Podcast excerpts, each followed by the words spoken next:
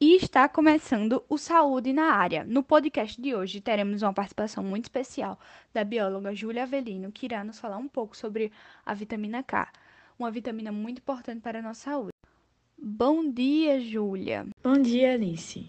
Então, a primeira pergunta do nosso podcast é: qual a função da vitamina K no nosso organismo? A vitamina K ela é mega importante para o nosso organismo, pois ela desempenha diversas funções. São elas: ela interfere na coagulação sanguínea. O que é isso? Ela controla a síntese de proteínas, controla sangramentos e favorece a cicatrização. Ela também melhora a densidade óssea, pois ela estimula a maior fixação do cálcio nos ossos e nos dentes, prevenindo a osteoporose. Ela evita hemorragias em bebês prematuros, pois facilita a coagulação do sangue e evita que esses bebês tenham complicações. E também ela ajuda na saúde dos vasos sanguíneos, deixando-os com maior elasticidade e sem acúmulo de cálcio, o que pode causar problemas como a aterosclerose. Você poderia nos falar o que é hipovitaminose e como ela acontece? A hipovitaminose é uma deficiência nutricional que ela é muito rara em adultos, porém comum em crianças. É caracterizado por níveis insuficientes de K1 e K2.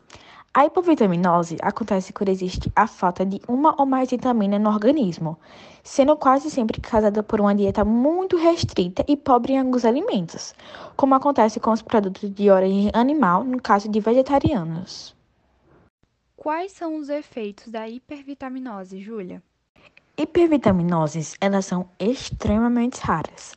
Contudo, a administração prolongada da vitamina K pode acarretar em alguns efeitos tóxicos na membrana celular dos eritrócitos, evoluindo para ictericia e anemia hemolícita do bebê. Quais são as fontes alimentares da vitamina K? São fontes alimentares de vitamina K em grande ou moderada quantidade. Vegetais verdes escuros e folhosos, como espinafre, couve, alface, salsa, agrião e mostarda.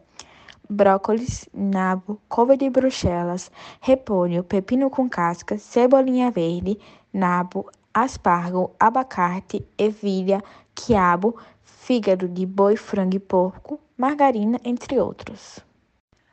Para finalizar o podcast de hoje, nos diga uma curiosidade sobre a vitamina K. A maioria das pessoas obtém vitamina K suficientemente.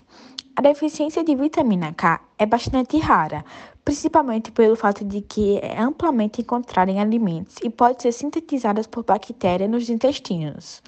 Estudos demonstram que a maioria das dietas contém quantidades adequadas de vitamina K e que deficiências são raramente relatadas.